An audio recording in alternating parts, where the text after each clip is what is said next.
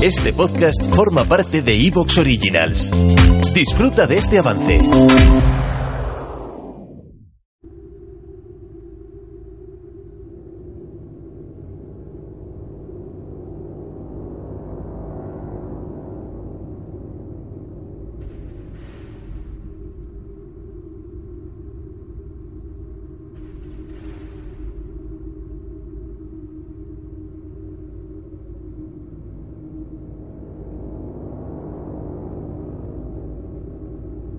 De la muerte llega la esperanza. De la desolación vienen los nuevos comienzos. De las estrellas desciende el ala de la muerte.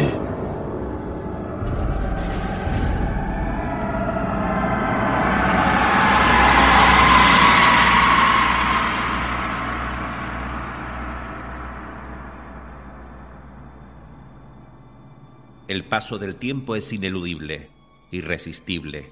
Lo toca todo y su toque es el cambio. Todos los seres vivos están condenados a una existencia efímera. Su breve fluorescencia pasa desapercibida entre tantos millones, miles de millones de personas.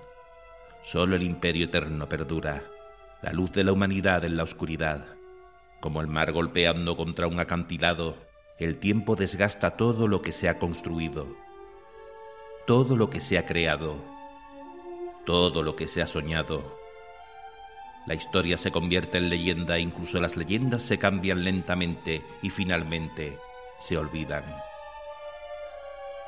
Lo que sigue es solo una de las leyendas de la primera compañía de los ángeles oscuros, el ala de muerte. Como todas las leyendas, cambia con el relato, de modo que cada uno que la escucha y la cuenta perpetúa el proceso de cambio. ¿Quién puede decir ahora cuál fue la verdad de lo acontecido?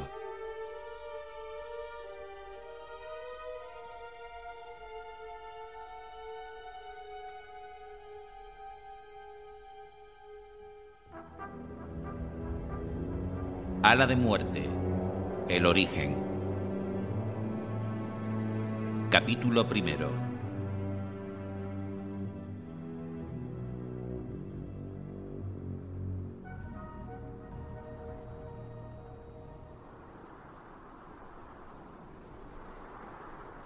No me lo puedo creer.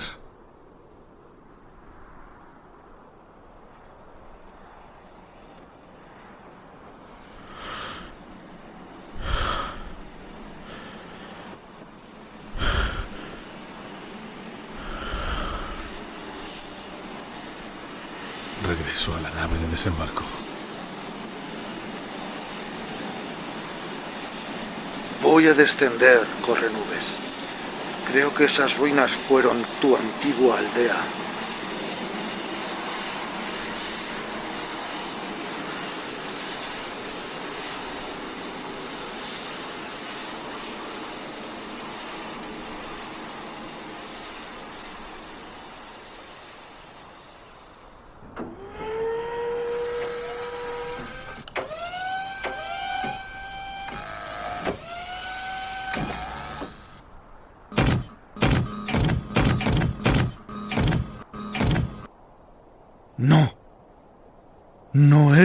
Posible. Ángeles oscuros, estad preparados. La muerte ha pasado por aquí. No puedo creer lo que veo, comadreja feroz. He guardado recuerdos de este lugar en mi mente durante 200 años. Este era el lugar al que habría de regresar cuando el emperador me concediese el descanso. Los túmulos funerarios han sido profanados y los huesos de mis antepasados esparcidos. Es una blasfemia que solo el más enconado de nuestros enemigos podría llevar a cabo. Los fantasmas de mis antepasados vagan sin reposo se convertirán en bebedores de sangre y comedores de excrementos. Mi clan ha sido deshonrado. Nos conocemos desde hace 200 años, Correnubes. Aunque pertenecíamos a clanes rivales, los ángeles oscuros ahora son tu gente. Si es necesario, vengaremos esta afrenta. Este no es el camino, oso cojo. Los guerreros del cielo están por encima de las disputas de los clanes. Elegimos solo a los más valientes de la gente de la pradera. No tomamos parte por ningún clan. Tus palabras honran al capítulo, hermano capitán. Toma, he encontrado esta cabeza de un gran hacha entre los restos. No parece de vuestro clan. Esta no era la vuelta a casa que me había imaginado. ¿Dónde están los niños recogiendo flores para la fiesta de otoño? ¿Dónde están las muchachas que se apiñaban para lanzar guirnaldas sobre nuestras armaduras? ¿Dónde están los que hablan con los espíritus, ansiando comulgar con nosotros? Muertos. Todos muertos, maldita sea. Veo cuerpos disecados dentro del poblado. Mira, ese viejo guerrero. Su mano todavía sostiene un hacha de piedra con la runa del pájaro de trueno grabada en el filo. Esa doncella todavía sostiene los restos de su bebé. Por la posición, dos cabezas parlantes, me figuro que ella estranguló niño antes de que cayese en manos de sus enemigos. Compañeros, este lugar despide un olor rancio nauseabundo. Algo maligno ocurrió aquí, pero fue hace décadas. Necesito tiempo para escrutar entre los acontecimientos del pasado. Percibo un aura de un terror ancestral. Hay algo ignominiosamente familiar en el aura psíquica de la zona. Gran chamán. Hermano bibliotecario es mi título, Luna Sangrienta. Ya no formas parte de mi guardia de honor. Ahora ambos somos marines. Gran hermano chamán. Ningún guerrero de las llanuras podría causar semejante destrucción. ¿Creéis que... Aún debemos investigar, viejo amigo. Tenemos que visitar el resto de los asentamientos, hablar con sus jefes. Si las cosas han vuelto a como estaban en la era de las invasiones, debemos ponerle fin.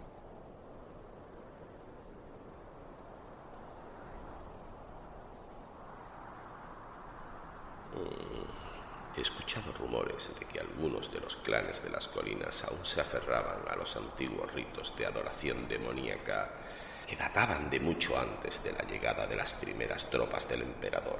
Si eso es cierto, debemos entrar en acción. Pero no creo que las cosas hayan llegado a tal extremo. Esto no tiene pinta de ser obra de los adoradores de demonios, aunque hay un hedor en el aire que me es familiar. Rezaré para que mis sospechas no sean ciertas. Espacio aéreo sobre las llanuras. Una hora más tarde. Aterriza en ese pequeño valle o socojo, fuera de la vista de las murallas de la ciudad. Voy a echar un vistazo con los magnoculares.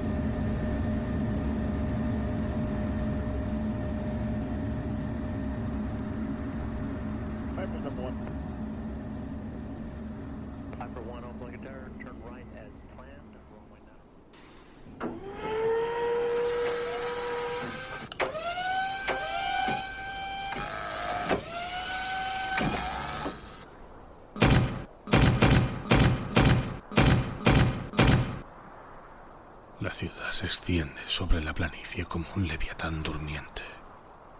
Es un lugar horrible. Me recuerda a los mundos colmena en los que hemos estado.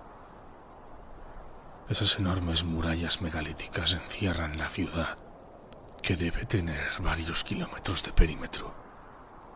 Veo grandes columnas de humo. Parecen nubes químicas que ensucian la atmósfera Fuera de las murallas parece que el veneno ha ennegrecido las aguas de los ríos. Veo rebaños de ganado siendo conducidos sobre grandes barcazas de transporte hacia unas naves situadas en el interior de la ciudad. La gente camina hacia gigantescas factorías de ladrillo, pero me cuesta ver más. Una extraña niebla se está levantando. Seguramente proceda de ese lugar el hacha de metal que halló Socojo. Me pregunto quién lo construyó. Esto es una pesadilla. Volveremos a casa para encontrar nuestras aldeas arrasadas y esta abominación en su lugar. Esta ciudad puede albergar a todos los clanes de todos los pueblos de las llanuras y diez veces más. Ah, ¿Es posible que nuestra gente haya sido esclavizada y traída aquí, hermano capitán?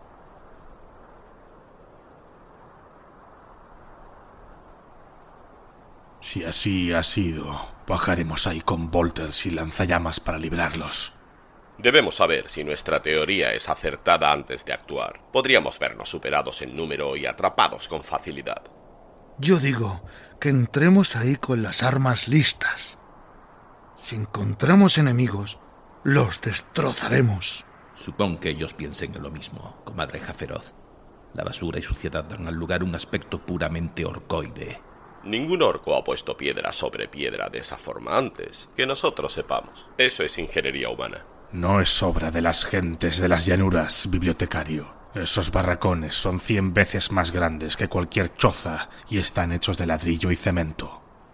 Solo hay una forma de averiguarlo. Uno de nosotros debe visitar la ciudad. Mi vida por el capítulo, hermano capitán. Yo iré, hermano capitán. Me presento voluntario, hermano capitán. No, yo iré. Los espíritus me protegerán, aunque tú, Correnubes, tienes la decisión final. Eres el capitán. Como deseéis, gran chamán.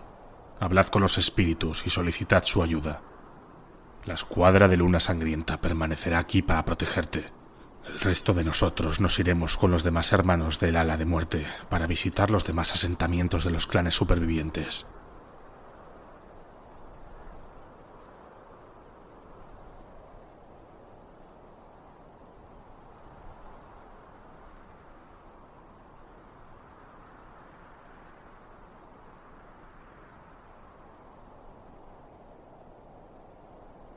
Veo a mi alrededor los cuatro cráneos de mis predecesores. Cada uno vigila desde cada punto cardinal las vías de acercamiento desde el reino.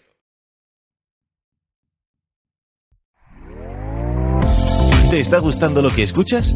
Este podcast forma parte de Evox Originals y puedes escucharlo completo y gratis desde la aplicación de Evox. Instálala desde tu store y suscríbete a él para no perderte ningún episodio.